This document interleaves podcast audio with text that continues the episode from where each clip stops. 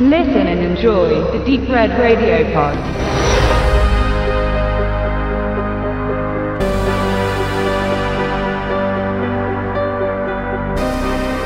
Dass es in letzter Zeit modern ist, alten Filmen eine Hommage zu erteilen, ist kein Geheimnis. Vor allem im Horrorgenre verbeugt man sich nur allzu gern vor den alten Filmvorbildern mit einem Refresher nach dem anderen. Erst vor kurzem habe ich euch Lost After Dark vorgestellt, einem Slasher im besten 80er Jahre Stil. Und nun soll bereits der nächste Retrofilm in die Läden kommen, beziehungsweise ist er es schon, denn das Mediabook von Francesca ist schon einige Zeit zu haben. Für alle, die es jedoch eher schlicht lieben, kommt nun in Kürze die normale Amarei-Fassung auf den Markt. Zeit also auch für uns, sich diesen Giallo-Streifen im Retro-Look einmal genauer anzusehen. Kurzum, Francesca sieht aus wie ein Giallo-Streifen in seinen besten Jahren, nur fühlt er sich leider nicht ganz so an, denn die Geschichte ist schnell erzählt.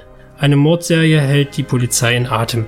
Ein psychopathischer Serienkiller verübt obskure Ritualmorde, hauptsächlich an jungen Frauen, und zunächst scheinen Inspektor Moretti und Detective Benoit keinen Anhaltspunkt zu finden. Doch dann fällt ihnen der Fall von Francesca in die Hände, welche vor mehr als 15 Jahren verschwunden ist. Immer mehr Indizien weisen darauf hin, dass die aktuelle Mordserie mit dem Verschwinden des Mädchens in Zusammenhang steht. Ein mörderisches Katz-und-Maus-Spiel nimmt seinen Lauf. Wie so oft sind die Geschichten der Giallos nicht so ganz das Gelbe vom Ei und auch hier ist die Story nicht viel mehr als der übliche Ablauf einer ganz normalen Kriminalgeschichte. Was ein Giallos schon immer eher faszinierte, ist die Umsetzung und in dieser Hinsicht sieht erst einmal alles ganz gut aus.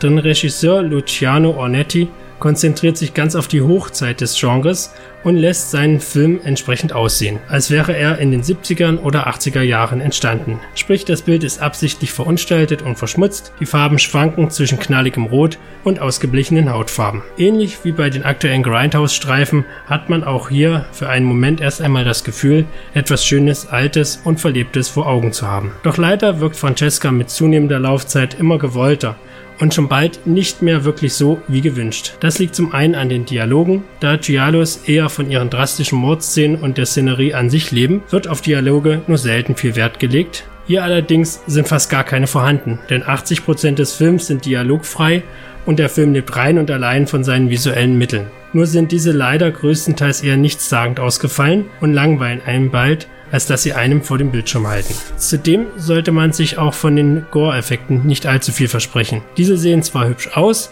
und sind auch durchaus drastisch ausgefallen, nur in ihrer Gesamtheit sind sie viel zu rar gesät. Es dauert wirklich ewig, bis mal wieder ein Mord geschieht und dazwischen herrscht, wie schon angesprochen, meist Ebbe, sodass man sich höchstens noch am Score einigermaßen erfreuen kann, welcher sehr schön an die damalige Zeit erinnert und ganz typisch fürs Genre zwischen nervenzerfetzenden Klängen und sanfter Melodie hin und her schwankt. Dies in einem ordentlichen Heimkino zu genießen, macht jedenfalls Freude. Und somit ist Francesca ein Film geworden, um den es eigentlich ziemlich schade ist. Denn die Ansätze sind von Vorspann bis Abspann durchgehend hervorragend ausgefallen und man konnte durchaus hoffen, mal einen ganz typischen 70er bzw. 80er Jahre Giallo vor die Nase zu bekommen. Doch leider versandet der Streifen dann immer mehr ins Belanglose, wirkt stellenweise viel zu gewollt und kann aufgrund seines eher dünnen Gorgehalts auch den Leerlauf zwischen den Szenen nicht wieder gut machen. Zum einmal anschauen reicht sie doch aus. Zur Veröffentlichung aus dem Hause Meta Menschen sei gesagt, dass es sich hierbei mal um eine etwas bessere Produktion aus dem Hause handelt. Die Bildqualität ist für den Streifen optimal, die Synchro klingt